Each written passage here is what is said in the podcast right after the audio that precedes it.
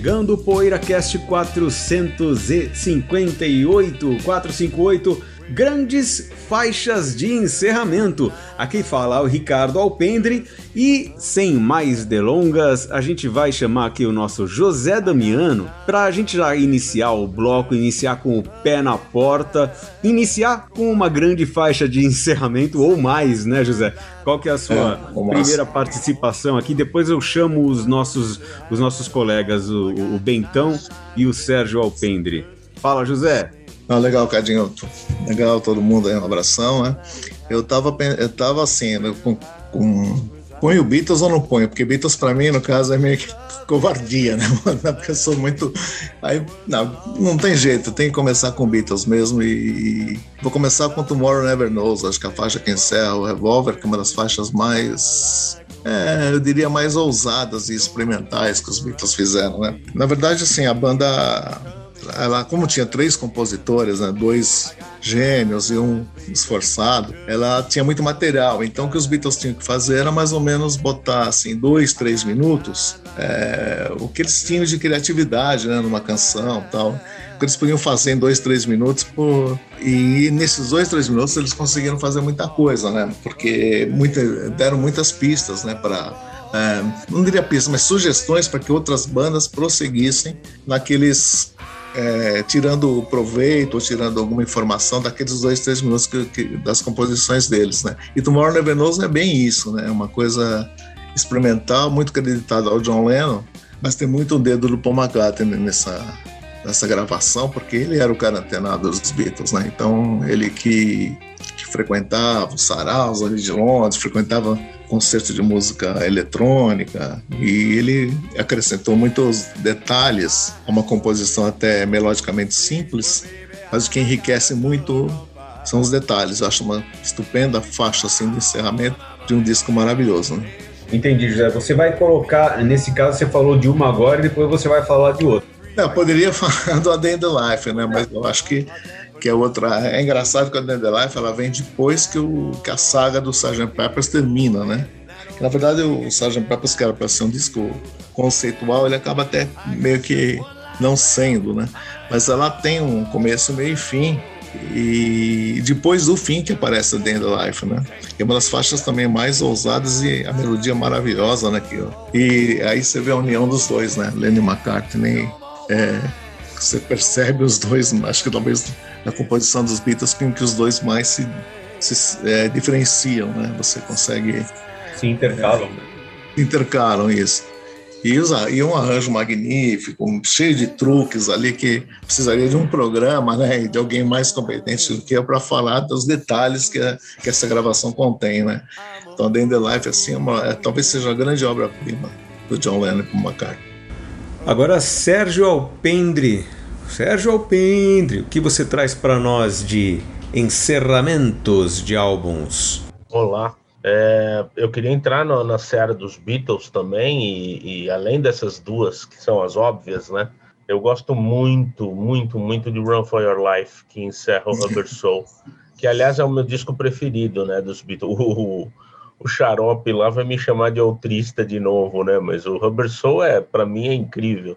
É um disco, para mim, do mesmo nível do, do Revolver e do, do, do Sgt. Peppers e do Abbey Road, acho que são esses quatro, né, os grandes dos Beatles. E a Run for Your Life acho que encerra o disco de uma forma bem interessante, assim. O disco seguinte seria o Revolver, né, meio marcante. E queria emendar para falar do, do Paul McCartney. Paul McCartney também tem uns encerramentos de discos mágicos, é, da, das quais de todas, assim, eu destaco a Dear Friend, que é do Wildlife, o disco do, dos Wings, e, e putz, essa música é eu lembro que a primeira vez que eu ouvi, eu, fiquei, nossa, que música bonita, não sei, aquela imponente, né? Aquela balada bem é, lenta, bem, é, enfim, e, puta, eu acho muito bonita, assim, para encerrar o Wildlife, que é um dos discos que eu mais gosto dele, aliás. Então é isso, é Run for Your Life e Wildlife. Uma do John e uma do Paul, né? Então, já que José e o Sérgio falaram dos Beatles, eu vou também dar o meu parecer sobre os Beatles. Além da maravilhosa A Day in the Life, as duas outras que eu selecionei dos Beatles como grandes faixas de encerramento são dois grandes covers de rock and roll, um de uma música que tinha feito sucesso com os Isley Brothers, que é o Twist and Shout, nobre Twist and Shout, curtindo a vida doidado, né? E a outra é Dizzy Miss Lizzy, uma cover do Larry Williams, de quem eles já tinham gravado também Bad Boy e mais alguma, talvez, né? Não lembro. Mas Dizzy Miss Lizzy tem uma particularidade, é um grande rock and roll e a versão deles é sensacional, assim como por exemplo Rock and Roll Music e, e, e Twist and Shout, que eles fizeram versões de rock and roll viscerais, assim. No caso da Dizzy Miss Lizzy, que é a música que fecha o álbum Help, ela tem a particularidade de, ao meu ver, fechar essa grande era da fase, entre aspas, ingênua dos Beatles, fechar a era dos covers de rock and roll que eles faziam, da era rock and roll dos Beatles da primeira fase. Legal, Cadinho. É isso, Bento. Agora é Bento Araújo. Pô, e aí, pessoal, tudo bem? Bento Araújo vai fazer a faixa de encerramento dessa nossa primeira rodada. Que legal, Cadinho. Muito bacana esse assunto, essa pauta aí que o Sérgio sugeriu pra gente, eu adorei achei muito legal e pouco óbvia, né? Porque a gente sempre vê listas de faixas de abertura de discos, né? De encerramento é algo que eu, eu pelo menos acho que nunca li nenhum artigo, assim, nenhuma revista ou site, pô, faixas de encerramento, né? Achei bem legal. E claro, assim como todos nós aqui, já saí atrás, né? Pegando contracapa dos LPs ou procurando na internet também. E nossa, comecei a relembrar vários encerramentos maravilhosos aí, né? Bom, uma que eu lembro quando, quando o Sérgio sugeriu esse assunto, faixa de encerramento de disco. A primeira que veio na minha cabeça, é, na verdade, primeira vieram duas músicas. Na, na, na, sequência eu vou falar qual foi a outra. Agora eu vou começar com a minha, que foi, foi uma das primeiras que pintaram aqui para mim. Foi a faixa de encerramento do último disco do King Crimson nos anos 70, ou seja, Starless, né, o encerramento do álbum Red, que eu acho uma faixa maravilhosa, uma música incrível né? Eu adoro essas músicas que elas parecem que são uma síntese da proposta musical da banda, né? Eu acho que a Starless tem essa propriedade. Né? A impressão que eu tenho é que essa canção foi sendo construída desde o primeiro disco da banda, desde 1969, e foi culminando para essa explosão ali no final da última faixa do último disco deles dos anos 70. Né? Então eu acho ela incrível em vários sentidos, assim, né? Ela tem uma estrutura praticamente parecida com de uma sonata, né? Que é. Que eu até notei aqui, ó. Eu até escrevi isso na, na, na Poeirazine também. Quer ver, pessoal? Uma estrutura de uma sonata que ela vai dividir em três partes, né? Que é a exposição, o desenvolvimento e a recapitulação no final. No final a gente tem essa sensação que está tudo voltando para trás, assim, né? No final da música. E ela, aquela, sem contar aquela melodia fantástica do Melotron, aquela voz do John Wetton, maravilhosa, e o Robert Fripp, né? Com aquele colocando tudo que ele aprendeu ali em termos de música serial, em termos de influência do Stockhouse, do Pierre Boulez, né, colocando tudo isso em prática num disco de rock, teoricamente, né, de rock progressivo. Então eu acho fantástico assim esse encerramento. Eu acho que é um encerramento de um disco que a hora que acabou, a hora que a agulha levanta e volta ali para repousar, você fala, cara, e agora? Eu vou ouvir o que agora? é meio por aí. E acho que a gente vai voltar com o José. Voltamos ao início do José, o início do nosso rodízio aqui. É, eu. Uh, Starless estava tava na minha, tá na minha lista aqui também, porque é, eu acho que é, que é unânime, né? Uma obra-prima Agora, amenizando um pouco, uma faixa de encerramento que eu acho que ela é importante é a faixa do, do Odyssey and the Oracle, dos Zumbis, porque o Time of the Season, né, que é o, a faixa que encerra o disco, que é uma obra-prima, um disco que passou totalmente desapercebido quando do seu lançamento, ele foi, vamos dizer assim, ressuscitado, porque essa faixa, Time of the Season, que é a faixa que encerra o disco, que para mim talvez seja o disco mais bonito dos anos 60, se não for tá ali, entre, eu acho do começo, esse tipo de disco assim, do começo ao fim, eu não vejo nada que eu pudesse falar assim, não, isso aqui não tá legal, não gostei e tal. As melodias, os vocais, os arranjos, para mim tudo ali tá muito bonito, muito bem feito, muito inspirado principalmente, mas o Time of the Season tem, teve esse poder de ressuscitar o disco porque depois que a banda acabou, a banda flopou, né? O, esse disco, esse disco não vendeu nada na época e a música começou a tocar, a ser tocada nas rádios americanas. Até esqueci o nome do, do DJ que ressuscitou o disco, né? É, essa faixa, principalmente Time of the Season, essa faixa foi é, teve uma execução assim pelas rádios dos Estados Unidos, aí tanto é que os, os homens já tinham acabado, tal, tiveram que voltar pra, e enquanto eles não acertassem uma volta, algumas bandas se passaram por The para poder é, participar dessas caravanas de, de bandas de, de, dos anos 60 que tem um ou dois hits tal algumas bandas se fizeram de zumbies para algumas, é, algumas armações né, para suprir essa ausência dos zombies originais. E depois eles voltaram e o disco hoje é um disco reconhecido, um disco festejado, né? não há quem não, não respeite esse disco, eu acho. E tudo é muito em função dessa faixa. Eu acho que o Time of the Season foi a faixa que encerra o What's in the Oracle, que deu nova vida ao, ao disco, à banda, e ainda bem. O Sérgio, é, né? Sérgio Alpendre. Yes, you. Então, é, eu vou. Meu bloco agora vai ser um pouquinho mais longo, mas prometo que só esse vai ser longo, porque eu queria falar do, do rock progressivo, é, das faixas de progressivo, e aí eu queria explicar a minha é, preferência por tirar do, do jogo as faixas que são muito grandes, como ou que ocupam o lado 2 inteiro, do que seria o LP, né? ou que ocupam quase o lado 2 inteiro, como é a Supers Red, que tem só Horizon né, de, de introdução, depois entra a Supers Red. Eu acho que essas faixas não, dá para. não consigo considerar muito encerramento, a não ser aquele final da Supers Red, ou o final do, da Sherazade, do, do. A Echoes do Pink Floyd é o mesmo caso, e o Bento lembrou na nossa reunião no nosso grupo do WhatsApp lembrou da Plague of Lighthouse Keepers do Vandergraaf, que é uma é espetacular, né? Tem a Eruption também do Fox, tem várias outras, né? E só para registrar que eu vou deixar meio hors concours essas aí, porque puta, essas faixas desse tamanho gigantesco, elas tendem a, se forem boas, né? Elas tendem a monopolizar a, a votação no caso do progressivo. Mas eu queria falar de uh, uh, são três que eu anotei aqui, fora a Starless que o Bento já falou. Né, que também putz, é uma das faixas mais lindas da história. Acho que se falar de faixas de progressivo, essa é uma delas, não precisa nem ser de encerramento. Mas eu queria citar de três grupos que eu amo, os três, talvez os três que eu mais ame. Não, quatro, eu esqueci da é que estava separado aqui. Vou começar com a que eu tinha esquecido, então, Survival, do Yes, que está no primeiro do Yes. Eu acho que cada vez que eu ouço esse primeiro do Yes, eu gosto mais, acho cada vez mais legal esse disco. É, meu preferido é, é, ainda é o Fragile, é, eu acho que o Fragile é o disco perfeito do Yes, talvez com Close to the Edge ali empatado.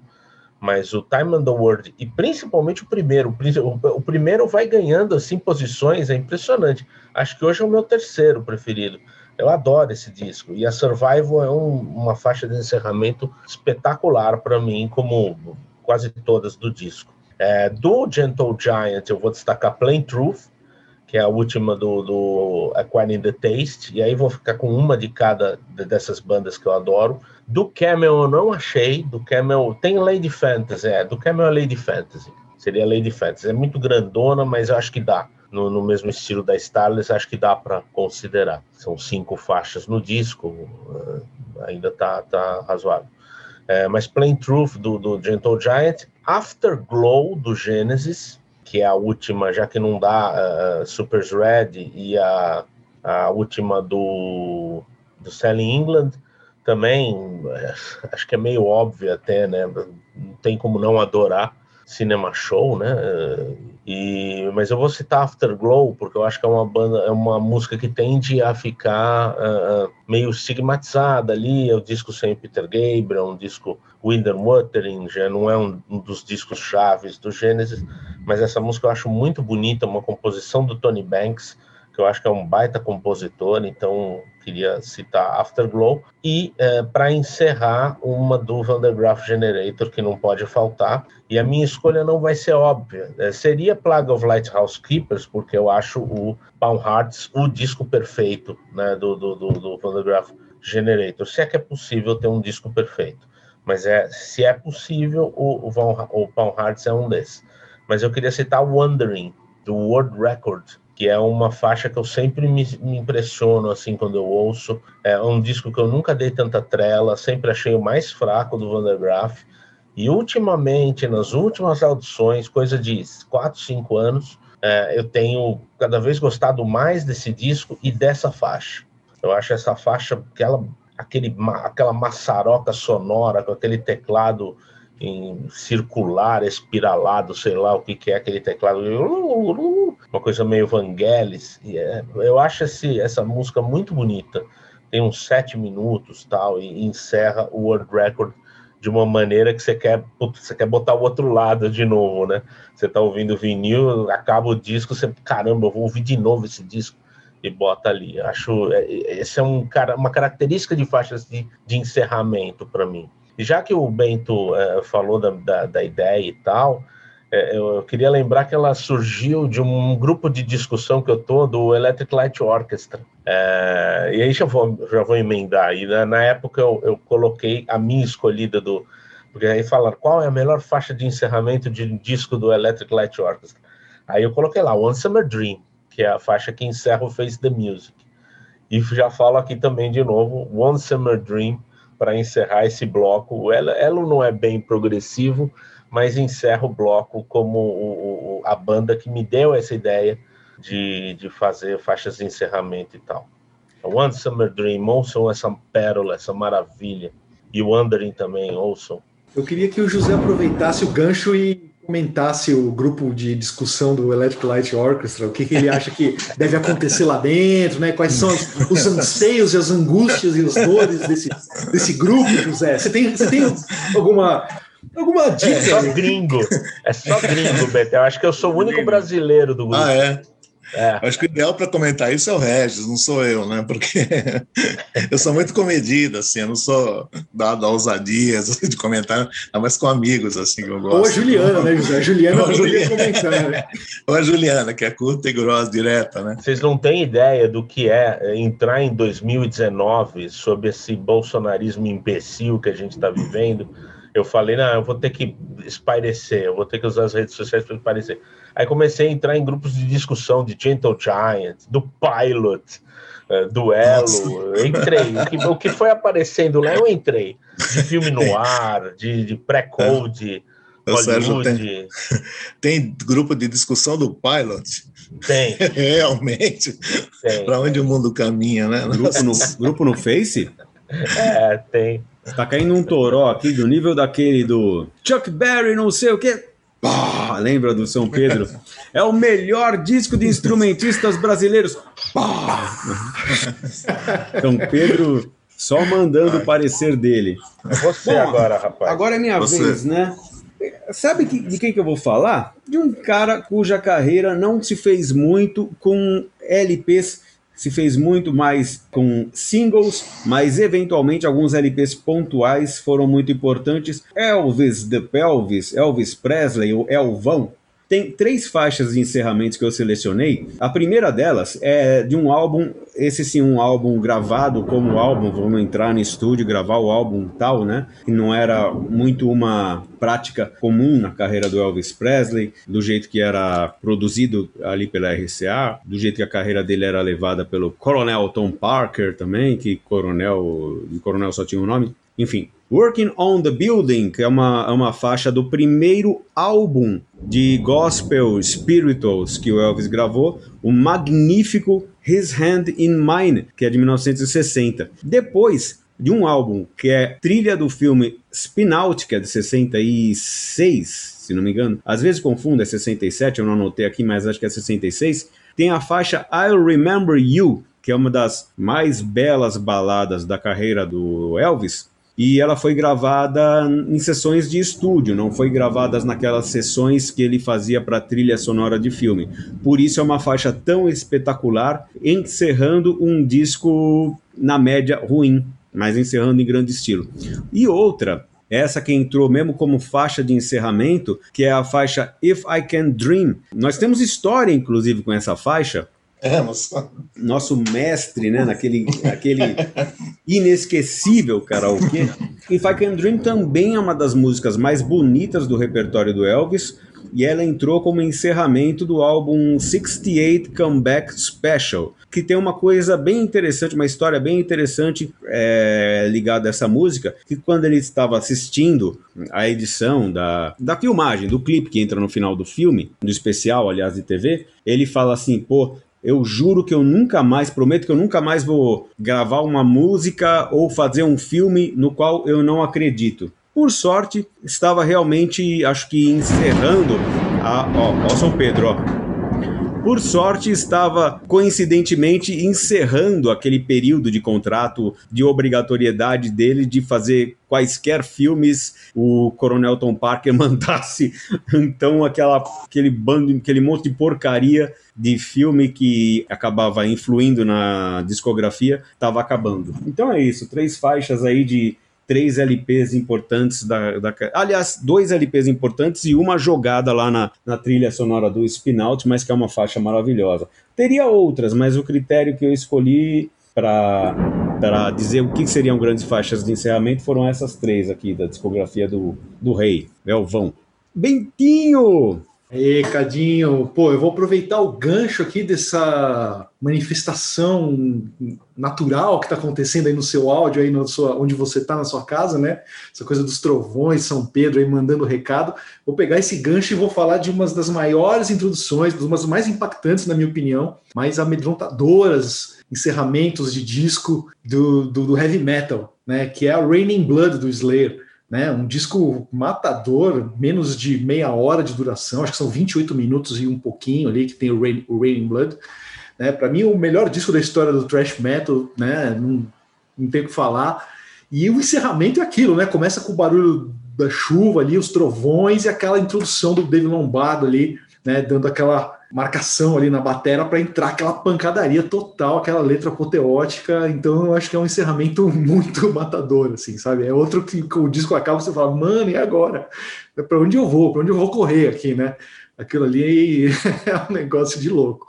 Então não é isso que eu tinha para falar, assim, né? Acho que não tem muito o que analisar nesse caso, é reouvir né? Quem gosta de heavy metal, quem gosta de uma música um pouco mais extrema, assim, sabe o que eu estou falando. E é, é para mim é o maior encerramento aí da história do thrash metal, Raining Blood do Slayer. Chovendo sangue, né? é, meu, aqui tá ainda bem que tá chovendo água mesmo. Tá caindo alguns granitos. Tá caindo um pouco de granito também, né? É. Quem sabe caiu uma pia aqui na calçada, eu aproveito para pôr na minha cozinha, mas agora é o José.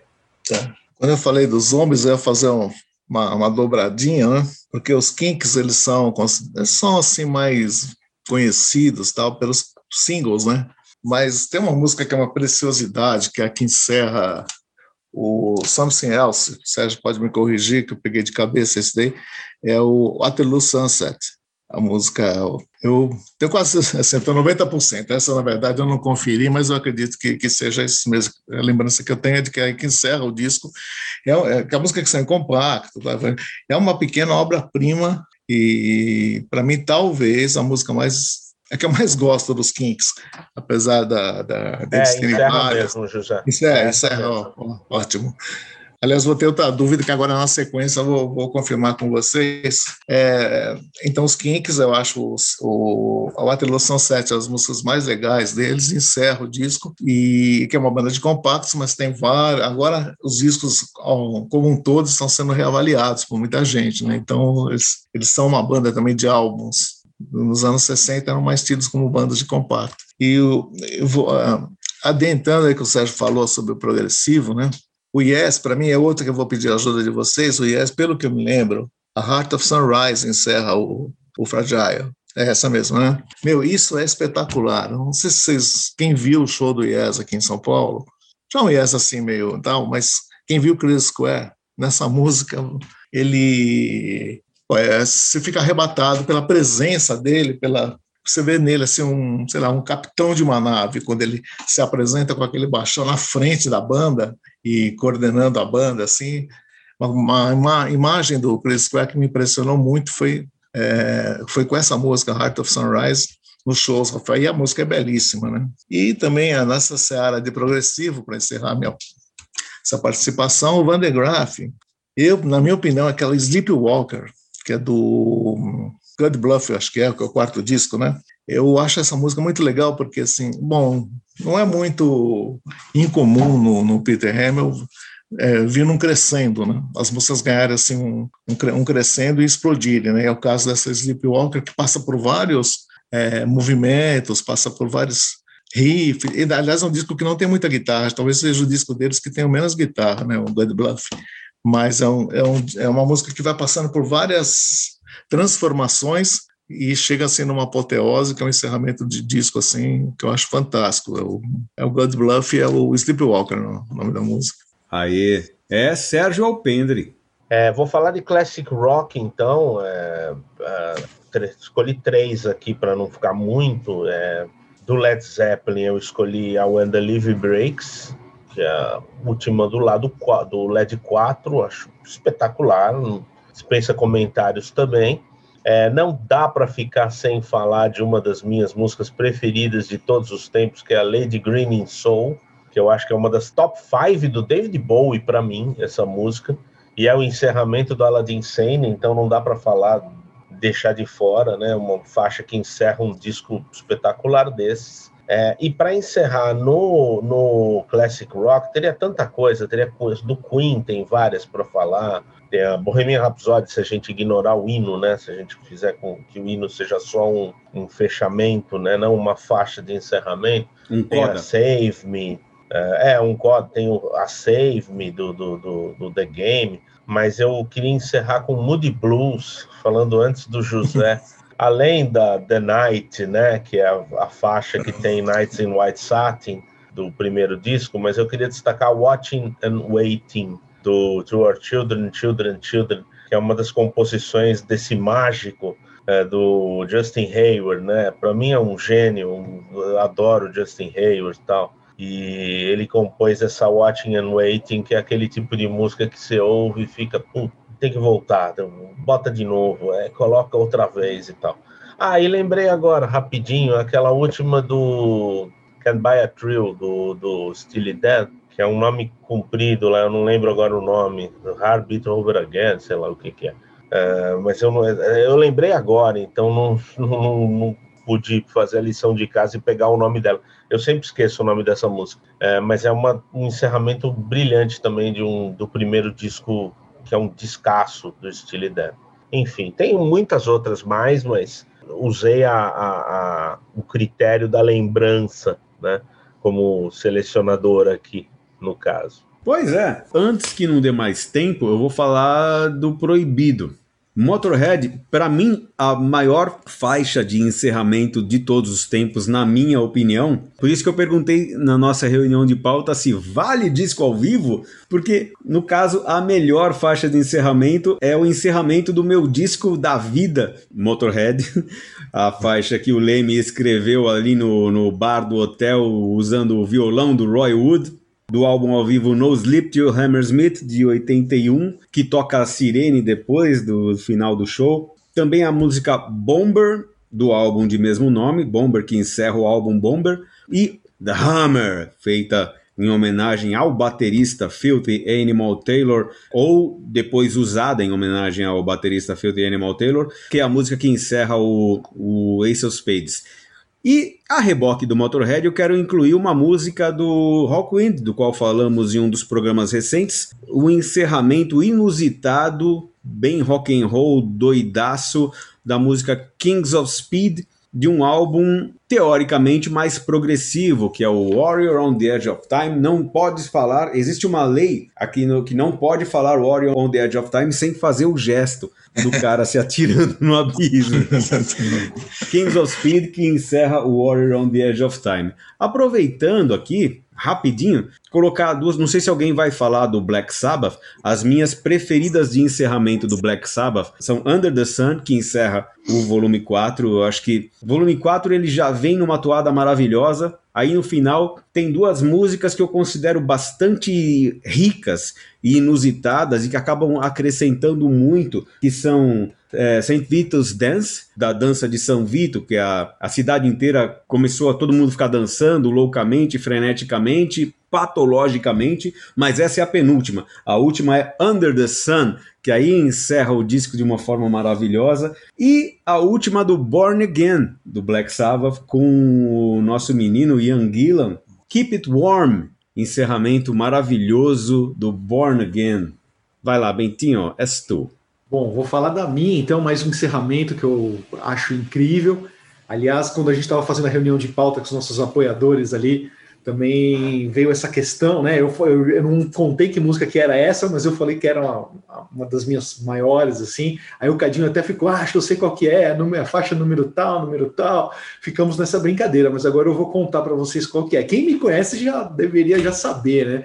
Qual que é a minha escolha. Claro que é Loneliness, do Grand Funk Railroad, né? A faixa que encerra o disco da moeda, né? O E Funk né, uma faixa longa com orquestra e eu acho ela maravilhosa, assim, né? Começa como uma, uma balada, né? É um disco de 71, né? Em 71 estava meio em alta fazer isso, né? O Led Zeppelin fez magistralmente com a Story to Heaven, né? Encerrando lá do A, vejam só vocês, né?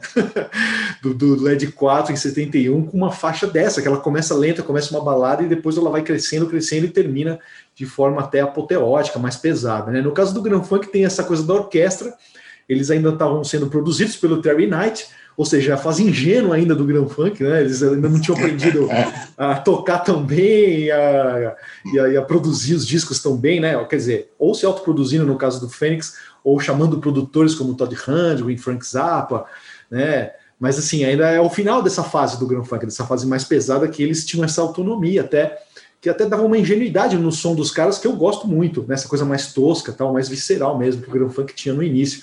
E a Loneliness é um pouco isso, né? É ter um pouco dessa tosquice com orquestra, é uma coisa meio inusitada, né? E uma história que eu sempre ouvi falar, mas eu não sei se é boato ou se é verdade, eu nunca acho que eu nunca cheguei a ler assim em algum lugar de confiança, foi que o John Lord, né, um grande especialista aí na junção de rock pesado com orquestra, ele teria declarado que Loneliness para ele foi o, o, o casamento mais feliz desse tipo dessas duas coisas, né, de uma orquestra com uma banda de rock pesado. Não sei, sempre ouvi falar isso, eu não sei se é só de fã do, fã do Grand Funk que fala isso, né? Tem aquela história lá, ah, o Grand Funk botou Led Zeppelin para correr, né? Fã, quando é fã, gosta de sair, né?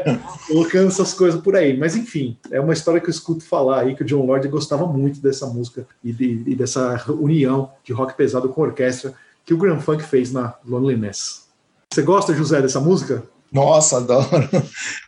Esse disco é meu furor de tanto que eu ouvi, né? Foi, foi o primeiro, não, é, acho que foi o primeiro Garfunkel que eu comprei, comprar assim, de ter o disco, né? Depois, é claro, eu vi todos. Assim. Ah, não, minto, o primeiro, o primeiro do Grand Funk, um amigo me trouxe dos Estados Unidos, que estava fazendo intercâmbio tal, tal, ele me deu esse, o primeiro, o primeiro que eu ouvi mesmo, foi o primeiro mesmo do Grand Funk, ah, depois para comprar foi o, foi o Pluribus Funk, né? Que, é um... que legal, José.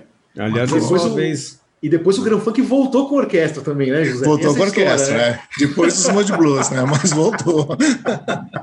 Pioneiro das voltas com orquestra. Ah, é, nem, nem isso, não né, são José? pioneiros, não. Os, os Mod Blues são pioneiros na ida e na volta. Foram os primeiros que foram com orquestra, os primeiros que voltaram. E o Grand Funk nem indo atrás ali, né? É. Então os Moody Blues são pioneiros também nisso, né? né? Na ida e na volta. É. É, é a sua vez, né, José? É, é. É. Eu vou ficar aqui na, na, no prog ainda. O Renascença, Ashes Are Burning, a música Ashes Are Burning que encerra o disco, né? É, o, é uma peça longa, uns 10 minutos tal. E ali tem o melhor do Renascença, né? O baixo maravilhoso que lembra o Crazy Square também, que eu já acabei de citar, né? Tem o Ed Paul na guitarra do Ishbone Ash fazendo solos maravilhosos. Acho que é um grande encerramento para um grande disco, Ashes Are Burning, né?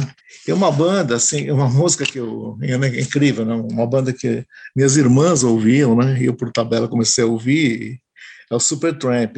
E aquela Fuzz Overture, que é a faixa que encerra o disco, na verdade não é uma, não é uma abertura, ela é uma faixa longa, é, com solo belíssimo, ela começa muito lenta, toda instrumental, no meio para o fim entra um vocal, o vocal explode, entra um, um solo de sax maravilhoso, para um encerramento assim meio apoteótico. Então essa essa faixa lembra que me marcou muito do, do Supertramp. Né?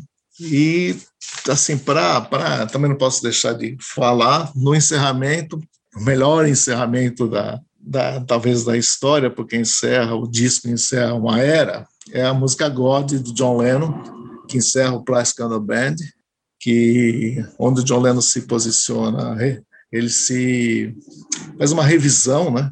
Posso dizer assim, do, dos anos 60, do que foi tudo para ele, e tem a famosa frase The Dream is Over, que, vamos dizer assim, sepultou a banda, os Beatles, no, no caso, e uma era de, de esperança, de alguma coisa diferente de ter acontecido. Então, eu acho que o God do John Lennon talvez seja é, um grande encerramento para mim da, do disco e de uma época.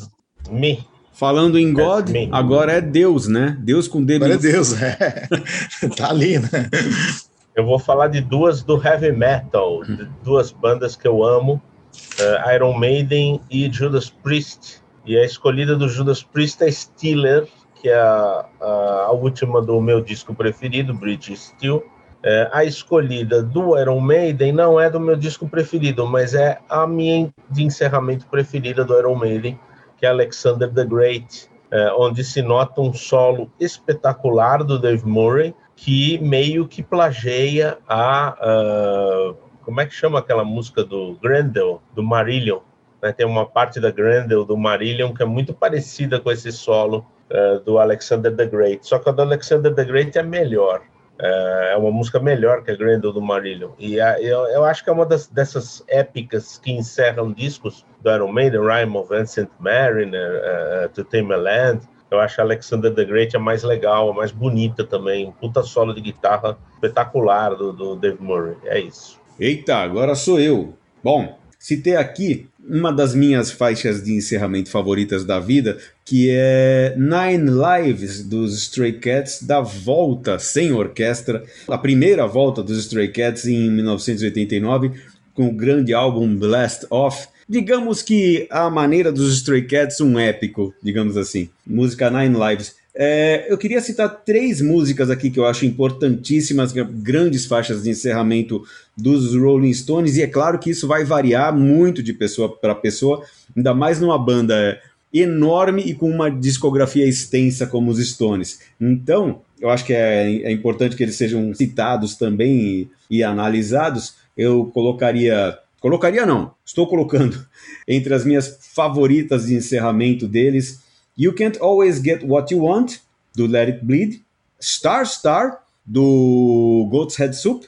E a maravilhosa Waiting on a Friend, do meu preferidíssimo Tattoo You. E queria citar aqui do Queen, que o meu irmão falou do Queen, além de colocar In the Lap of the Gods Revisited, que é do Sheer Heart Attack, também Bohemian Rhapsody que ele colocou, fazendo essa ressalva que depois tem esse pós-encerramento, esse coda com God Save the Queen, que é o hino. Também a música More of That Jazz, que é a faixa de encerramento do álbum Jazz, que ela entra numa categoria assim, músicas feitas para serem de encerramento. Então, ela não é aquela música que é uma das melhores do álbum, tal, mas ela é um encerramento, encerramento mesmo como The End dos Beatles, feita para encerrar álbum e carreira, enfim, que no caso da The End também tem a coda com Her Majesty, mas eu gosto muito dessa categoria também. Músicas como More of That Jazz do Queen, do, do álbum Jazz, música feita para encerrar o álbum.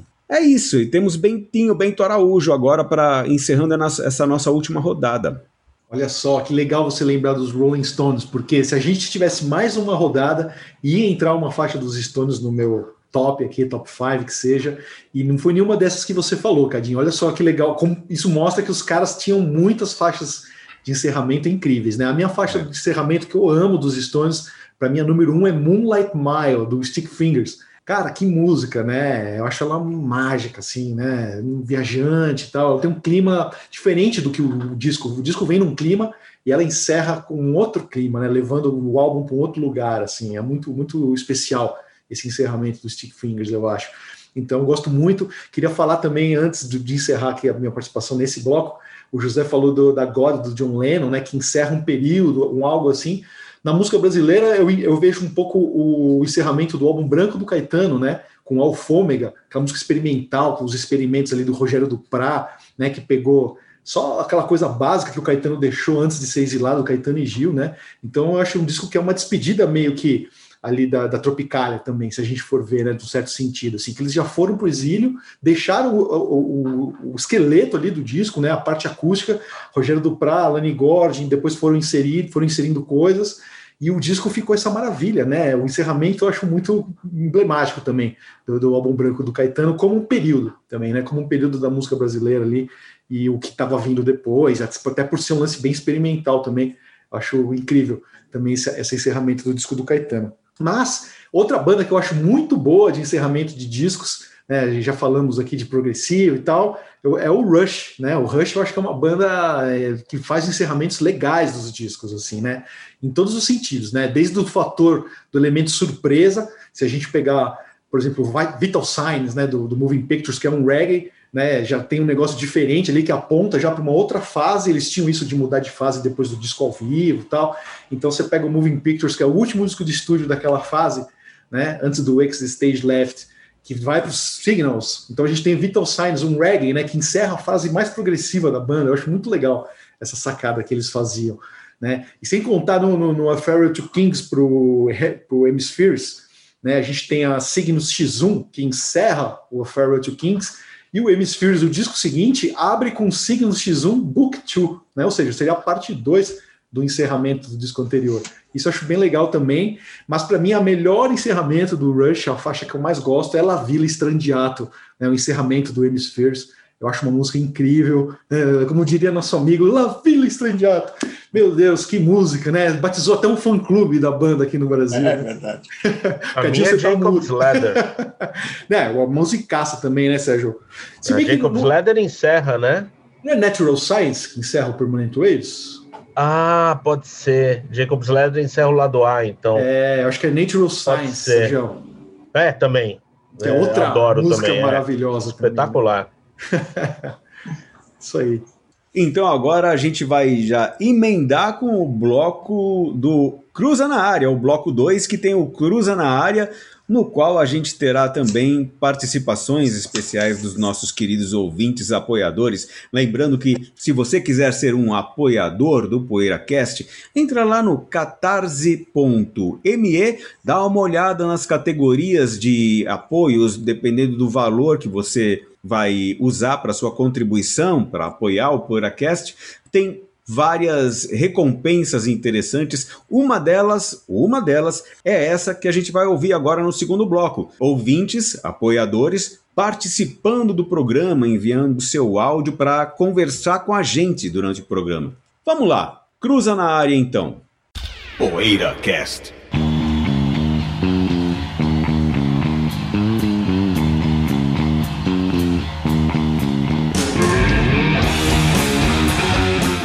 tema do Cruza na Área é o seguinte: que vocalista ou outro músico proeminente, pode ser um guitarrista bastante emblemático tal, tendo substituído um ídolo em uma banda já clássica, deu conta do recado com louvor ao encarar os clássicos do antecessor em shows ao vivo.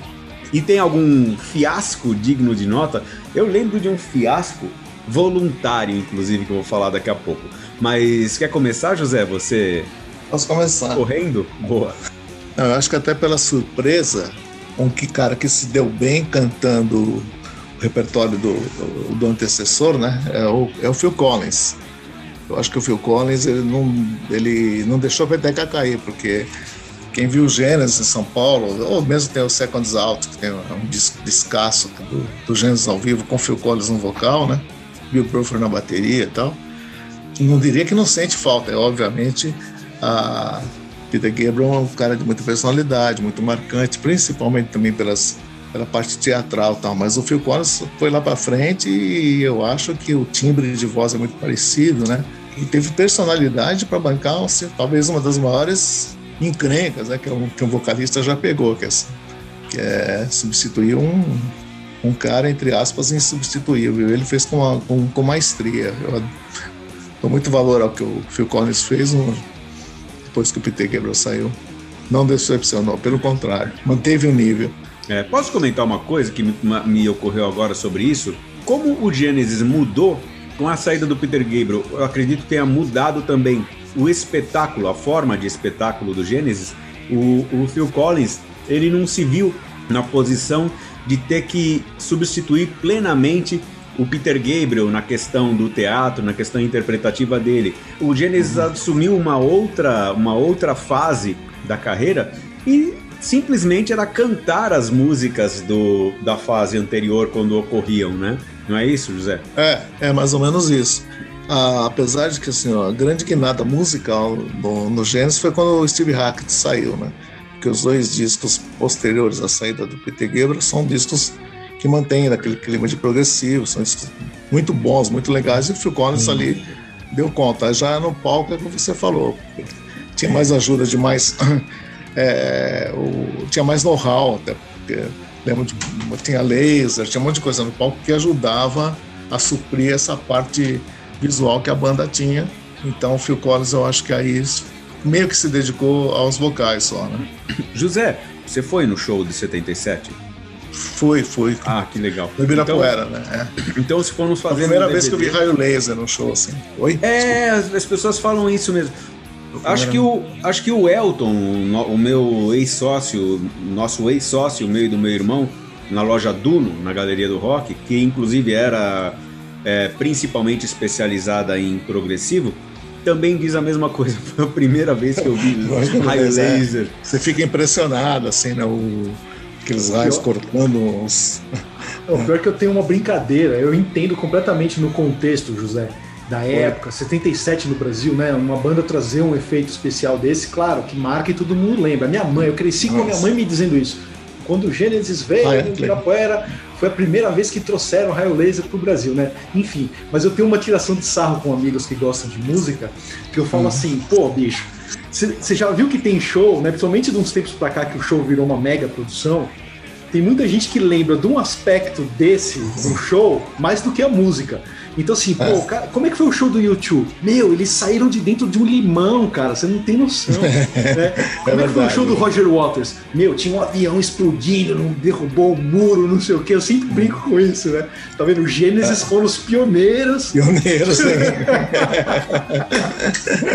Mas engraçado é, que... é o show do é o show do é. Laser. Engraçado é que mesmo quando a música, mesmo quando a música é autossuficiente, ah, sim. É. Ah, no caso do Jensen, os raios foram usados no fim, né? O Phil Collins veio com umas, umas lanternas, assim, mas a, eu ficava muito impressionado com a, a não mise-en-scène não, é, do, do Steve Hackett, sentado ali fazendo aqueles solos lindos, lindos de morrer, de você ficar ouvindo ao vivo aquilo lá. Mas o Steve Hackett é, assim, é, é uma sensibilidade, né? Um cara assim, é de outro planeta, que o cara é, é tocante nos solos, né? E isso me marcou muito também, foi ver o Steve Harvey sentadão lá e, bom, os solos a gente já conhece. Essa questão do não mise-en-scène é uma coisa citada por muitos fãs do progressivo como uma coisa favorável, que o cara vai só para ver a música, ouvir a música e não para ver mise-en-scène e tal.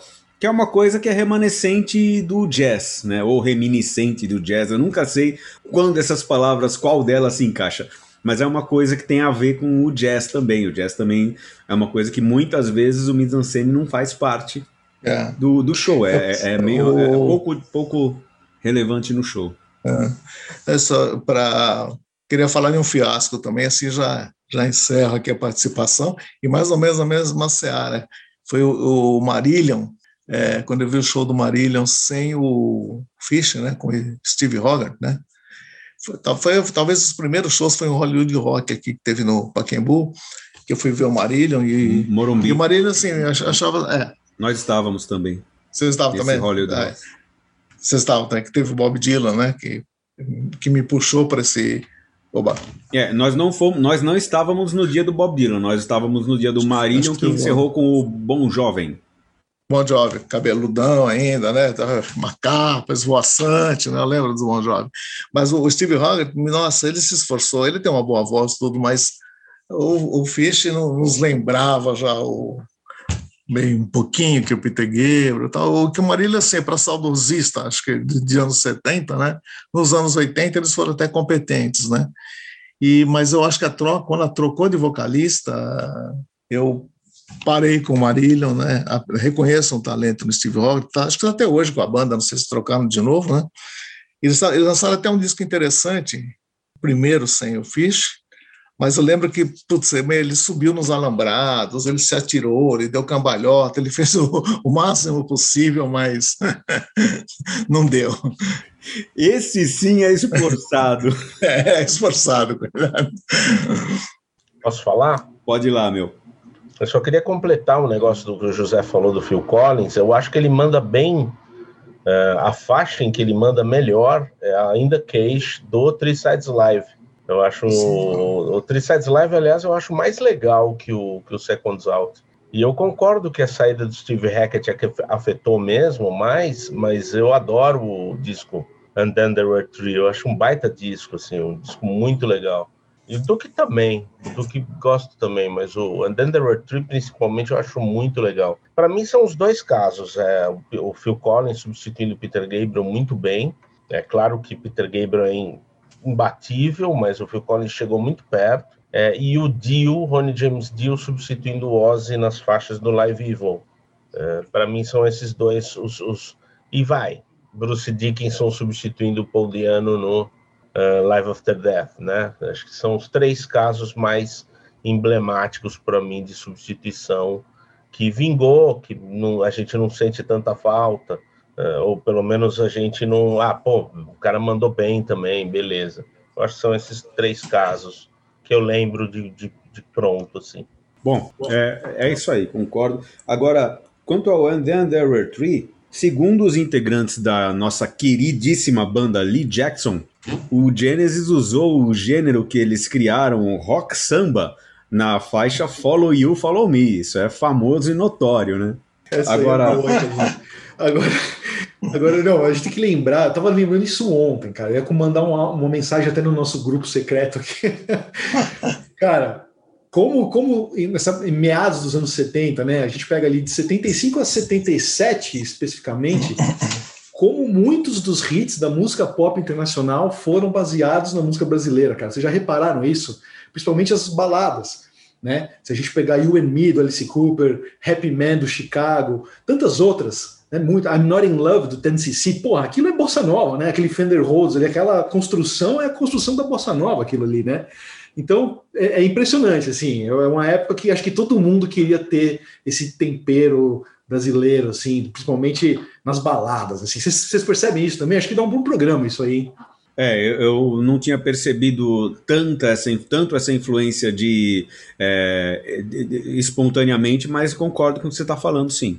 Tem também, a, nos anos 60 para 70, teve muita influência da bossa nova na, na música americana, na, é, mesmo na, nas é, acho que talvez mais até pela presença do Sérgio Mendes, com uma é. coisa meio híbrida, né? Um, um, samba que não é samba, uma coisa assim, né? Eu acho que esse Sérgio Mendes foi um dos caras, mais até pelo Sérgio Mendes, que se radicalizou, radicalizou não, se radicou lá, Erradicou, do que se radicou, se radicou nos é. Estados Unidos, do que pelo própria, é, pelo pessoal que foi para lá, né, fazer muito, que para pela própria música que se fazia aqui, né?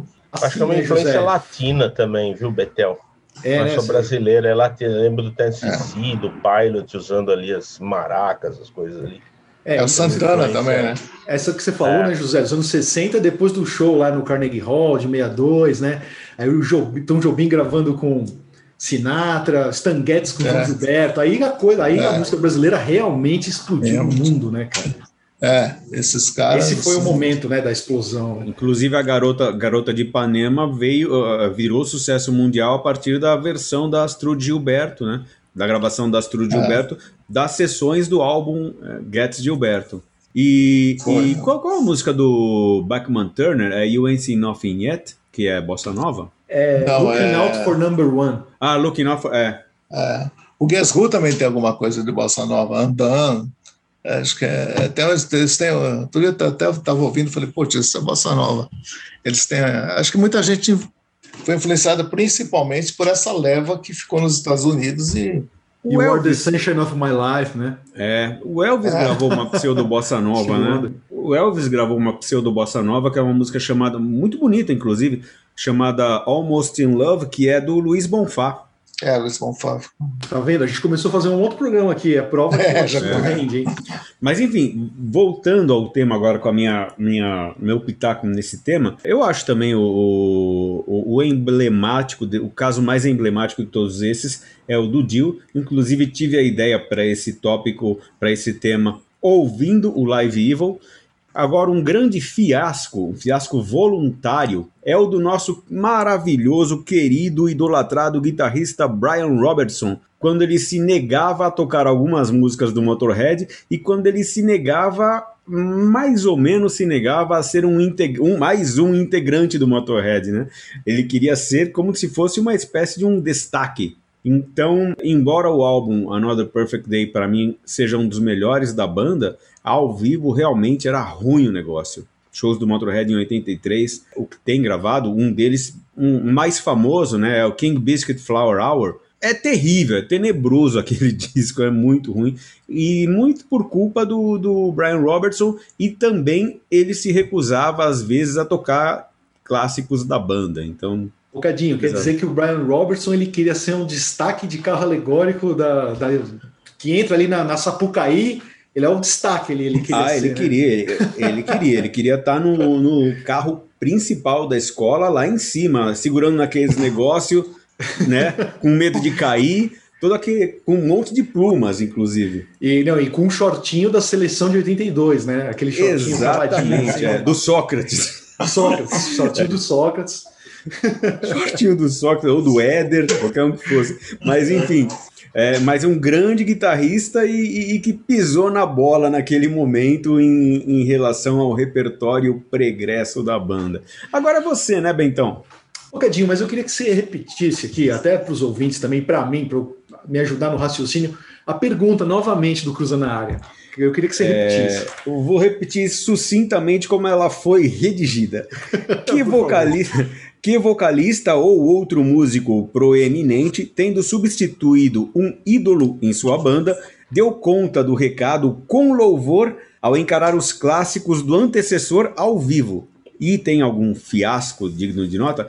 Eu, eu gostaria de aproveitar, como, como também vim a ter a ideia do tema, ouvindo o Live Evil, gostaria de instituir nesse bloco que ele chama o troféu Ronnie James Dio. Ronnie James Dio é uma espécie de Clovis Bornai nesse caso, o Or Concurso, e os outros disputam o troféu com o nome deles. Eu não tinha entendido que era outro músico, eu tinha entendido do vocalista. Não, vocalista ou outro tipo de músico do- do proeminente. outro músico, é verdade. Então, mas você sabe que, olha que curioso, né? As opiniões aqui, curiosas as nossas opiniões. É, o Dio no Sabá, eu, eu sempre adorei a fase do Ronnie James Dio Black Sabbath, né? Os, dois, os discos, o Heaven and Hell, Mob Rules e até o The Humanizer depois, eu adoro esses discos, gosto pra caramba. Quando eu era garoto, eu até comentei isso com vocês, eu lembro que no final dos anos 80 e tal, ainda tinha um pouco essa, essa birra, né, com, com, com esses tipos de discos que não eram com Oz e tal. Eu lembro que era difícil você achar fãs que bom, adorassem essa fase, ou até preferissem essa fase em relação à primeira, mas aí hoje em dia já balanceou mais, eu acho legal pra caramba isso, acho saudável. Mas, cara, curiosamente, no caso do Live Evil, eu já não gosto tanto das atuações do Dio cantando as músicas do Ozzy. Coisa pessoal. Assim, eu acho que não combina, não sei. Não sei como é que ele encarou isso tal, mas eu acho que descaracterizou num ponto assim que, sei lá, não me agrada tanto, sabe? O jeito que ele né, interpretou aquelas canções da época do Ozzy. Claro que o Ozzy é um cara muito marcante, muito incrível, né? Até na voz, assim, né? Um cara que ao vivo era aquela loucura toda. Então, acho que perde um pouco isso, né? Perde um pouco a força. Eu acho que quando, quando a banda troca de vocalista, acho que é até mais fácil ela ser bem sucedida em estúdio, que foi o caso até do ECDC com o Back in Black, ou ao vivo também. do- quer dizer, eu acho que é mais difícil ao vivo, quando o cara tem que cantar o repertório antigo. Né? Mesmo o caso do Brian Johnson, né? eu também já não curto tanto assim, ele cantando as músicas do Bon Scott. Eu acho que ele leva numa boa, tal, segura a onda, mas já não me agrada tanto, sabe? O Bon Scott é um cara tão marcante, né? Que fica aquela sensação de, pô, meu, mesma coisa o Sammy Hagar cantando as músicas da fase David Lee Roth no Van Halen. Né? Em disco funcionou, eles venderam até mais se bobear, né? Ganharam muita grana nessa fase aí com o Sammy Hagar. Mas ao vivo eu acho que perde um pouco quando ele vai cantar as, as músicas, tipo ele cantando Jump, né? Ou aquela fase mais bagunceira do Van Halen, assim, aquela fase mais festiva. Acho que perde um pouco, né? Uma coisa ele é mais pai de família, né? O Sammy Hagar, né? O Van Halen virou essa coisa mais pai de família. Mas, enfim, é um cara que foi presepeiro também no sentido, que nem o Cadinho falou do Brian Robertson, mas, mas muito em questão das drogas. Eu acho que ao, em estúdio ele funcionou pra caramba, é um guitarrista que eu adoro, mas ao vivo, por causa das drogas, ele também fez alguns shows que foram ficaram, não ficaram legais, deu umas derrapadas bonitas, foi o Tommy Bolin no, no Deep Purple. Né? Eu adoro o Tommy Bolin, eu adoro como Taste the Band, acho que ele trouxe um tempero soul, funk para a banda, junto, com o Glenn Hughes, que já estava na banda. Né? O que ele é um super guitarrista, um dos meus favoritos, mas ao vivo, cara, era tanta droga, tanto, tantos excessos que tinha show que ele realmente travava, não conseguia tocar e o John Lord tinha que fazer as partes dele no, no, Hammond, né, no teclado. Então, assim, você pega bootlegs dessa fase do Purple, tem shows excelentes e tem shows que foram um fiasco. Né, tanto que a banda acabou logo depois. Né, tinha muitos shows que a imprensa ia assistir e falava: Meu, caramba, isso não é de Purple, tal, né, não está honrando o, o, Blackmore e tudo mais. Mas lembrei desse caso do Tommy Bowen. É um caso curioso, né? Interessante. Bom, vamos, vamos ouvir os nossos apoiadores agora? Podemos? É isso, Bento? Podemos, vou, vamos nessa. Vou começar chamando a baila o nosso Pedro. Olá, amigos Ricardo, José, Sérgio e Bento. Uh, quanto ao Cruza na área desta, desta edição, desse mês, uh, que eu mais gosto dos substitutos que, no meu ponto de vista, é, substituíram à altura o vocalista original da banda, é, com um tratamento especialíssimo para as canções e que deu uma personalidade dele para as canções, foi o Ronnie James Dio no Black Sabbath. Eu acho que no Live Evil é, em algumas outras coisas que a gente acaba ouvindo na internet, né, no YouTube, enfim, você vê que o Dio, cantando as músicas do Ozzy, conseguiu imprimir a, a, a identidade dele, Dio, uh, embora, claro, uh, uh, eles têm timbres diferentes, formas diferentes de cantar, mas eu gostei bastante, gosto bastante da forma como o Dio respeita a obra do Black Sabbath antes dele, né, na época Ozzy. Quanto ao fiasco digno de nota, acho que o maior fiasco, pelo menos, ah, claro que a gente limita muito ao padrão de gosto eh, individual, né? Então, mas para mim o maior fiasco desses desses cantores que substituíram os vocalistas, eh, eu cito o Joylin Turner. É impossível não citar o Joylin Turner como um fiasco. O Slaves and Masters até não é um disco ruim, tão ruim mas para Deep Purple, convenhamos que fica miles away, fica muita, muita distância, uma distância abissal entre uh, o Ian Gillan, o David Coverdale e o próprio Glenn Hughes do Joylin Turner. Então, um fiasco digno de nota e uma nota baixíssima vai para o Joylin Turner no Deep Purple e o Slaves and Masters. Forte abraço, amigos. É, Dio foi citado, né? Dio que é o, que é o dono da, o dono da bola aqui nesse bloco. E é, mas é curioso o Julian Turner, né? Essa, o, com o Purple houve muita rejeição. Eu acho que já havia tido um pouco com o Rainbow e tal, mas quando a gente vai ficando velho, a gente começa a gostar desses discos, né? Pra caramba. Pô, a fase dele com o Rainbow hoje eu adoro, cara. Acho que antigamente eu metia o pau, era radical e tal. Mas eu adoro os discos dele com o Rainbow. E com o Purple eu é legal também. Os Masters também com, é bacana. Com o Purple eu não gosto muito, não. É, Sérgio. Eu gosto bem de Malmsteen. Eu acho bem parecido com, com, com, o Rainbow, com a fase Rainbow. É, eu preciso reouvir, eu não, não, eu não gostava. Agora, os do Rainbow eu sempre gostei. E com Malmsteen nem se fala. Esse eu não gostava, mas eu gostei depois que eu. as últimas vezes que eu ouvi. Heaven qual, Tonight, né? Qual, qual que é com o Malmsteen? Odyssey. O Odyssey. Ah, o Odyssey, tá. Vou ouvir. Em Heaven Tonight, né? É. Ah. Bom, então agora vamos ouvir quem que tá no próximo aqui na hora. Marcos, Marcos Oliveira, o nosso Marcos Metamúsica. Vamos ouvir o Marcos. Olá pessoal, tudo bem? O primeiro nome que me veio foi o do Phil Collins.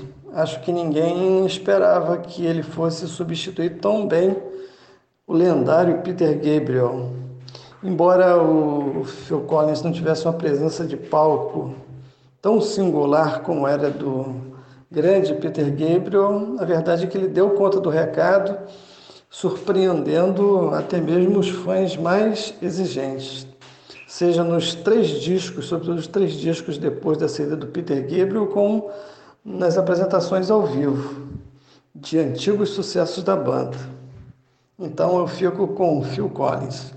Com relação ao fiasco, eu fico com a mesma banda. Embora o Rei Wilson é, seja um bom cantor, a verdade é que não rolou tanto no disco Calling All Stations, como também nas apresentações ao vivo, quando ele tentava emular o Peter Gabriel ou mesmo o Phil Collins. Não deu certo. Não chegou a ser um fiasco, mas a verdade é que não rolou como eu falei anteriormente. Um grande abraço, continuem se cuidando até chegar a vacina para todos. Tchau. Essa história do Ray Wilson, acho que o Gênesis pensou, que o raio fosse cair na, no mesmo lugar duas vezes, né? É muito difícil, né? Porque eles foram animados com o vocalista e que ele era, acho que, de uma banda cover e tal. Mas eu sei que deu um maior prejuízo para a banda, porque eles cancelaram datas assim nos Estados Unidos, datas, dezenas de datas já programadas, porque o pessoal não, não iria não ver o um fiasco de vendas. Né? Não era um vencedor do The Voice? Não, esse é o do Queen, o Adam Lambert, né? Ah, é verdade. É verdade. Esse é do Queen foi o vencedor do The Voice. Mas o Ray Wilson realmente não aposta que não deu certo. Incrível que no, no caso do Ray Wilson era um cara que imagino que seja mega fã, e aí o cara tava realizando o sonho da vida é. e aí deu errado. É. Hoje diz que ele toca assim, em boteco, em bares, toca o repertório do Gênesis, vai lá e faz uns faz cover ah, do Gênesis. O disco é fraco também, né? Se é, o disco é fraco. Melhorzinho, né? pô, o cara, o cara podia cumprir, fazer o feijão com arroz dele lá e. É cara tirando foto de. Eu tô imitando o Francesco de Giacomo. Aquele bicho do banco. Parece mesmo. Homenagem ao banco, José. Capolinia. É Capolinia. Ela comeu uma macarronada. Cadinho, se, eu, se eu postar essa foto no Instagram do Poeira, na gravação do Poeira Cast, homenagem ao banco, Puta, bicho, vai explodir de, de like, cara. Explodir. Dois quilos de lasanha, né? Olha a vida dura, né? O PoeiraCast começou a vender assinatura, né, José? Olha como o cara grava o programa. Terrinha, essa cadeira, essa, a cadeira que eu tô aqui tá me dando dor na perna, cara. Nossa. Eu tô na Terrinha. aqui. Serrinha estava naquela elegância lá, agora já abandonou, foi pro, foi pra campo, é, foi pro Francesco. Puta, a elegância, a elegância durou pouco, né, cara? Durou pouco, é, não manteve. Pô, o cara tomou uma taça de vinho, ó, tomou uma taça de vinho, como ficou? Tomou vinho, aliás? Não tomou. Não, não. Não foi buscar. Não foi buscar o Beautiful Retina, né, do, do Donald Fagan. no turning back, né, Cadinho? No turning back. E vamos ouvir o nosso Rafael Nunes Campos. Olá, meus amigos do PoeiraCast. É um prazer poder participar do melhor podcast de música do Brasil. Em relação ao Cruza na área, o primeiro exemplo que me vem na cabeça tem a ver com o meu, com o meu passado. Quando eu tinha lá meus 15, 16 anos, já era um grande fã de Black Sabbath e tinha na minha coleçãozinha alguns discos com Ozzy Osbourne Heaven and Hell e o recém-lançado The Humanizer. E eu lembro de me perguntar como seriam os clássicos do Saba com o Dio nos vocais. Finalmente, em um dia qualquer, eu consegui achar uma cópia usada do Live Evil, o fantástico disco ao vivo do Black Sabbath com o Ron James Dio nos vocais. E eu lembro de ficar impressionado. Até hoje esse disco é um dos meus prediletos ao vivo. A performance do Dio nas músicas clássicas da era Ozzy Osbourne, como eh, War Pigs, Black Sabbath, Children of the Grave, era simplesmente impressionante. Eh, ele trouxe uma profundidade, uma interpretação é, que levou essas músicas para um outro patamar. Não diria que é melhor, né? é uma abordagem totalmente diferente do que fazia o Ozzy nos vocais. Ele teve coragem de colocar a sua é, característica, a sua individualidade, e essas músicas se transformaram com os vocais do baixinho fantástico Ron James Dio, para mim, o melhor vocalista de heavy metal em todos os tempos. É, esse é o primeiro exemplo que me vem na cabeça de sucesso é, em uma banda de rock. É, fracassos são vários, né, meus amigos? É, entre eles, um que eu sempre lembro e lamento foi quando o vocalista do Extreme, Gary Sharon, entrou no Van Halen e eu pude ouvir um bootleg com a banda tocando algumas músicas da era David Lee Roth e Sammy Hagar. Ó, péssimo seria um elogio. isso, é isso. Um abraço para vocês. Até mais. Péssimo seria um elogio. Nossa, esse disco foi, foi um encalhe gigantesco na loja. Foi uns... Van Halen 3, o encalhe do século, né? Talvez. O do século. É o único Van Halen que eu não tenho. Eu não consigo não considero que eu sou assim de completista tal, mas isso aí eu não consigo. Cara. E, e para performance ao vivo aqui, segundo o nosso Rafael, péssimo é, é. seria um elogio. seria um elogio, né? Muito bom. Quem é agora o Hélio, Hélio Yasbeck. Olá, pessoal. Vamos lá, Hélio Yasbeck. Meus amigos, prazer revê-los. Muito obrigado pelo convite. Tarefinha complicada, hein? Pensando em quem se deu bem substituindo ídolos, acho que o cara que mais me chama atenção é o Geddy Lee tocando com o Yes, substituindo o Chris Squire lá no Rock and Roll Hall of Fame de 2017. O, o, você ouve o cara, você percebe que o baixo ele tá saudável pra caramba, ele tá muito feliz de estar tá lá tocando. E é o Geddy Lee, né? Ah, ele tem uma história muito bacana que o Yes foi a única banda que ele passou a noite na fila para assistir um show. O, ele é o melhor exemplo, acho. Merece uma menção honrosa em caras que se deram bem. O Axel Rose, quando ele substituiu o, o Brian no ACDC. Os dois estavam num momento delicado, né? O ACDC com as perdas recentes, o Axel num momento delicado quase eterno dele. E a substituição fez muito bem para os dois. O ACDC tomou um fôlego, aquele fôlego que ele precisava para retomar e o Axel, ele voltou renovado, tanto que o Guns melhorou depois disso e começou a fazer uns shows de novo, bacanas inclusive. Pensando nos caras que se deram mal, a coisa ficou um pouco mais complicada, né? Porque quando o sujeito vai bem, é mérito dele, claro. Mas quando o cara vai mal, não, acho que não dá para você dizer isso, né? O momento acho que pesa muito, a banda pode não estar tá afim, os fãs atrapalham bastante nisso. Então eu tenho dois exemplos aqui. O, o, Kenny Jones, baterista do Small Faces, ele entrou no The Who em janeiro de 79, logo depois da, da morte do Kit Moon. O The Who afundou depois disso, um momento super errado. E outro rapidíssimo, Scott Weiland, naquela turnê do Doors, eu, eu li uma. Eu, eu, ouvindo, você percebe que aquilo foi quase um cover. E depois eu li umas matérias, parece que ninguém estava lá muito afim, né? A coisa não funcionou muito bem. É isso aí, abraços, obrigado pelo convite, prazer revê-los. É, bicho.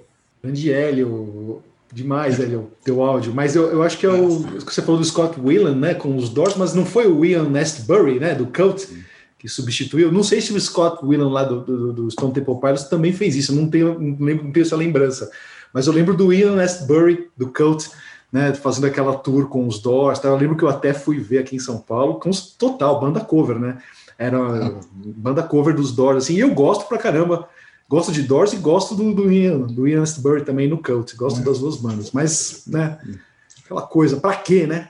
Mas é, era uma banda cover com os originais, exceto. O Ray claro, Manzarek, né? Finado. Isso, Cadinho. Eu é lembro isso? que era o Ray Manzarek e o guitarrista Robbie Krieger, isso. eu acho.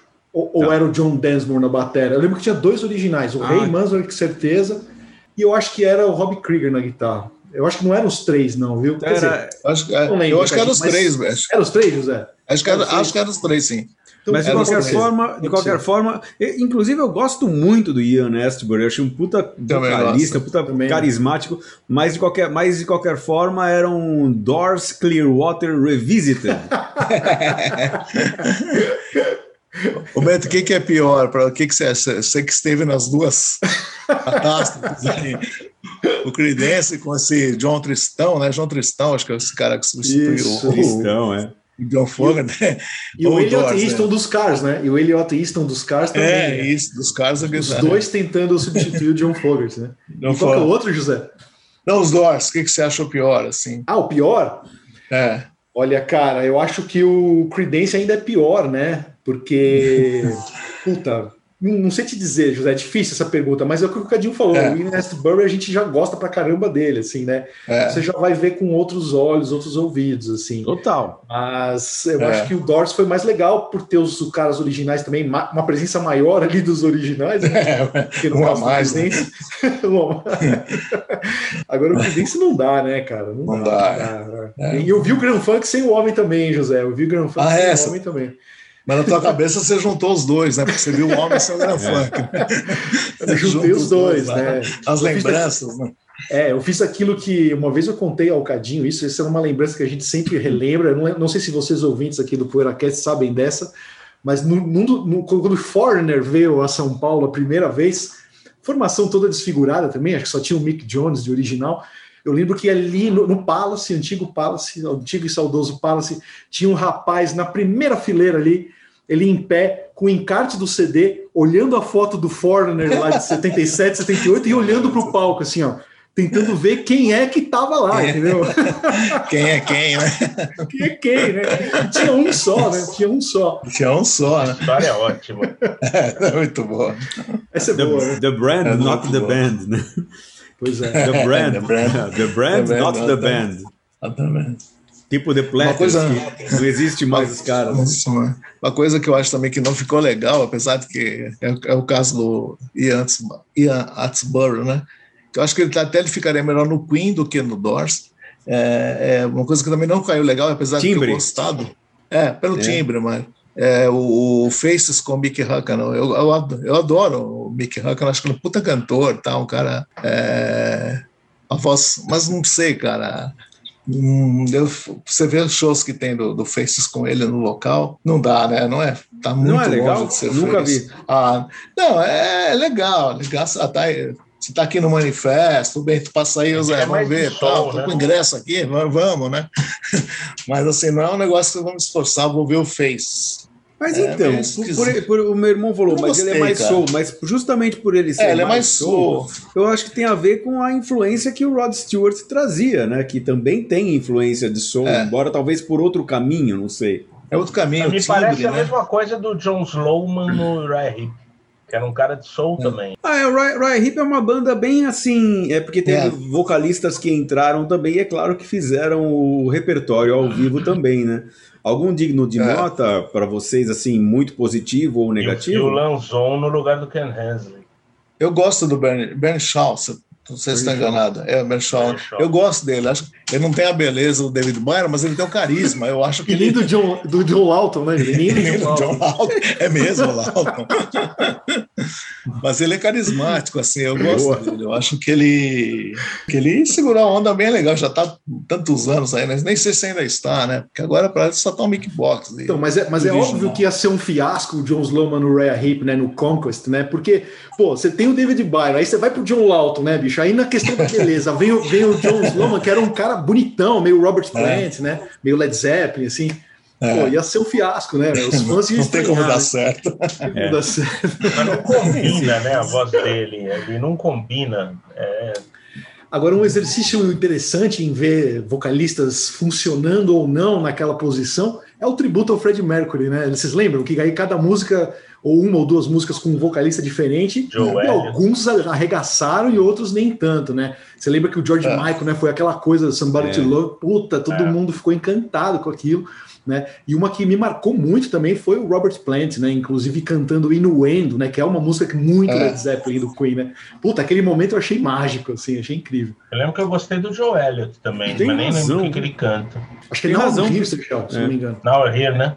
É. Oh, preciso revisitar esse show aí, muito legal. É muito legal, né? É.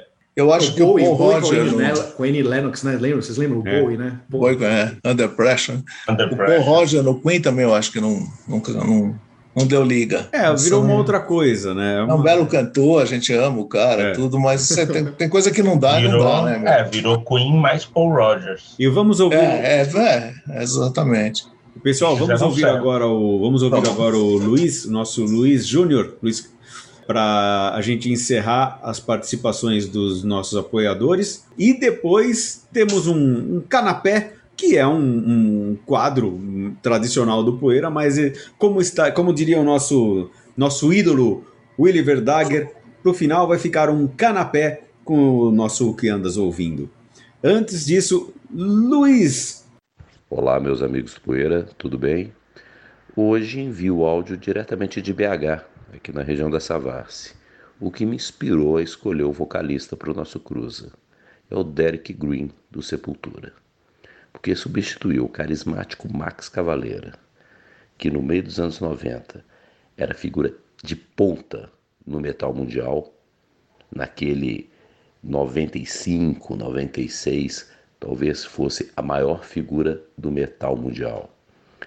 Pegar todas as desconfianças e preconceitos, inclusive racial, e, junto com Andréas, colocar de novo a banda nos trilhos, não foi pouca coisa, não. Teve muito trabalho, muito suor, muita resiliência, muita dedicação. E hoje eu vejo o Sepultura como uma banda muito maior do que a outra banda do Max, o Soulfly ou qualquer projeto paralelo que os irmãos Cavaleira tenham feito. A banda hoje está muito consistente ao ponto de que mesmo os fãs mais radicais já descartam uma reunião da famosa formação clássica. Então eu entendo o Derek como um vocalista que superou e muito as expectativas e mandou muito bem. É isso aí, meus amigos. Forte abraço, cuidem-se bem e até o próximo programa. Abraço. É isso aí, Derek Green. I like the underdogs. É palmeirense, né? Como, como, como manda a tradição ali da banda, né? Quer dizer, parte da banda. Mas o legal é esse áudio do Luiz. É, eu queria perguntar para vocês se vocês ouviram o último disco, né? Do Sepultura, foi super elogiado, tal. Estão falando foi. Superman. Eu ainda não ouvi. Também, também não. não. Mas eu vi que foi bem elogiado. É. É, como, é, diz, como disse um fã uma vez que invadiu um palco nos anos 80, no, drama, no Dama, Cho drama Choque, ia falar, no Dama Choque, o cara invadiu o palco, o fã subiu no palco e gritou: Sepultura é sepultura, o resto é rapadura. e é um desafio mesmo, né? Isso que o Luiz falou, manter o Sepultura na estrada, tal, os caras foi, foi um desafio gigante, porque essa coisa dos irmãos Cavaleira, né? A gente sempre lembra, né? Fala, putz, imagina um Van Halen sem os irmãos Van Halen, né? os Kinks sem os irmãos Davis, né? O ACDC sem os irmãos Young. Porra, como que você sai dessa, né, cara? É um negócio muito louco. É verdade. Bom, mas enfim, o... agora a gente vai para aquele canapé que a gente prometeu. Vamos começar, como sempre, com a nossa forma já tradicional de começar com o nosso guru fantástico José Damiano, dando a sua recomendação que você anda ouvindo. E as considerações finais, né, Cadinho? E as isso, considerações né? finais, é, é claro. Aí, web. Ah, isso é a moça do Google que começa, é, é começa a falar aqui no meu celular sem pedir, sem eu pedir para ela. Vamos lá, José. Vamos lá. Acho que o programa foi bem legal hoje, acho que para variar, né? O tema foi interessante e propicia, nossa, uma, é uma viagem. E eu tô recentemente tenho ouvido um tipo de música que fazia tempo que eu não eu tenho ouvido assim muito radiofônico, né? E tem um tipo de música que eu estava meio distante dela, que é música mais experimental, tal. Eu estava ouvindo os discos do Henry Cal, né? E tem um spin-off do Henry Cal, do Henry Cal, que é o Art Bears. E o Art Bears eu tenho um amigo que tinha esses discos importados, eu ouvi muito com ele na casa dele esses discos e estava reouvindo agora. Esse, esse pessoal todo, National Health, Martin Moore, e vendo essa linha, né? É uma banda com o Fred Fritz, a Dagmar Krause e o Chris Cutler, posso estar enganado, que eram remanescentes do Henry Cal. Gravaram três álbuns com o nome Art Beers, né? Sendo que o, o, primeiro é interessante, que tem até um pessoal que trabalhou com Cal, toca nesse disco, é uma banda que tem muita letra, muita poesia, meio socialista, meio dark, meio instrumental, vale a pena conhecer, eu acho. É, eu tava ouvindo de novo Earth and Fire, que é uma banda que eu adoro, putz, eu gosto muito.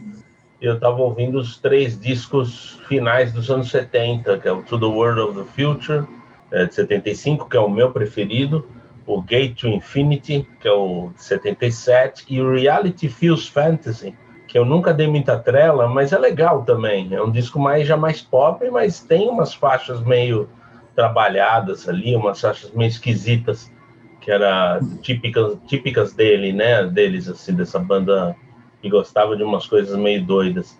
O Gate to Infinity, aliás, tem uma faixa muito doida ali, a, a Voice of Yonder, que eu acho que eu coloquei também, que é do To the World of the Future, coloquei numa das playlists também, é muito estranhinha mas é adorável, assim, uma música com umas melodias. Tá lá uma voz esquisita vindo, sei lá de onde é tal da voz From Yonder, e de repente entra um solo lindo, assim, com teclado, guitarra, uma melodia espetacular. Então, o Earth Fire é uma dessas bandas que eu gosto muito porque surpreendem, né? Elas surpreendem. Você tá lá, uma melodia vem do nada, assim, uma baita melodia bonita e puta, eu acho muito legal isso. Então é isso. Earth on Fire, terço, quarto, quinto e sexto discos. O quarto, que é o meu preferido, o quinto e o sexto, que são os que vêm depois. Grande Holanda. Grande Holanda. Holanda. Países Baixos. Bom, eu estou fazendo uma maratona de George Benson, escutando desde o primeiro disco do George Benson lá no início dos anos 60. Grande guitarrista de jazz, muito influenciado e fã de Wes Montgomery, tocou com Ron Carter, uh, Phil Upchurch, tantos músicos, é uma constelação de craques nos álbuns dele das fases CTI, AIM, os selos pelos quais ele passou. Ainda nem cheguei na fase Quincy Jones, na fase Warner Brothers, aquela Gimme the Night, Love Times Love, com participação do, nas composições do grande Rod Temperton, que aprendemos a amar. Enfim, estou ainda no, no jazz, estou ainda em 74 e vou continuar ouvindo a discografia do, do George Benson pelo menos até os anos 80. Mas enfim, vamos lá. Né? Acho que é a vez do. Capolini. Então. vamos lá, Cadinho. Bom, é, eu queria agradecer mais uma vez aqui a vocês ouvintes. É muito legal estar aqui com vocês, né? 12 anos de programa, sem palavras.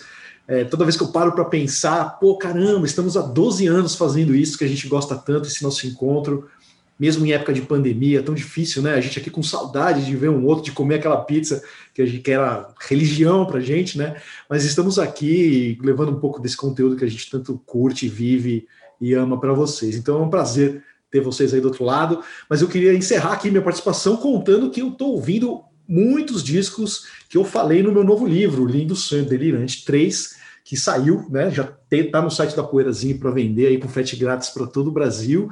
E são 100 discos brasileiros, né? Dessa vez lançados entre 1986 e o ano 2000. Então, essa semana, o que, que eu fiz? Eu aproveitei para repassar muito desses álbuns e para montar uma playlist no Spotify do livro. Né? Então, eu acabei de colocar no ar. Quem quiser achar, é só entrar lá no perfil da Poeirazine, procurar por playlists e vai achar lá a playlist do Lindo Sonho Delirante 3, ou seja, músicas de discos que eu estou comentando aqui no meu novo livro. E, cara, a playlist segue a tradição do PoeiraCast. Deu, eu acabei de olhar aqui, ficou com mais de seis horas de duração. É uma loucura. Quem, quem, vamos lá, convido todos vocês a ouvirem a, a playlist do Lindo Sonho Delirante 3 e também a conferir o livro. Vai ser um prazer enviá-lo para vocês. A playlist corajosa, assim como o livro e os discos resenhados no livro. E a gente vai ficando por aqui. A gente convida você a dar uma olhadinha no catarse.me barra poeiracast e também acessar através dos links que a gente coloca nos posts do PoeiraCast no Facebook, na página da Poeirazine, aliás, no site da Poeirazine, inclusive. É só clicar lá, ver as modalidades de apoio que são possíveis, que são disponibilizadas, as recompensas que vêm com elas, e eu tenho certeza que você vai ficar muito feliz não vai se arrepender de ser um apoiador do PoeiraCast, ajudando a gente a se manter nessa estrada que tem 12 anos plus. Então, até o próximo PoeiraCast. Um abração a todos. PoeiraCast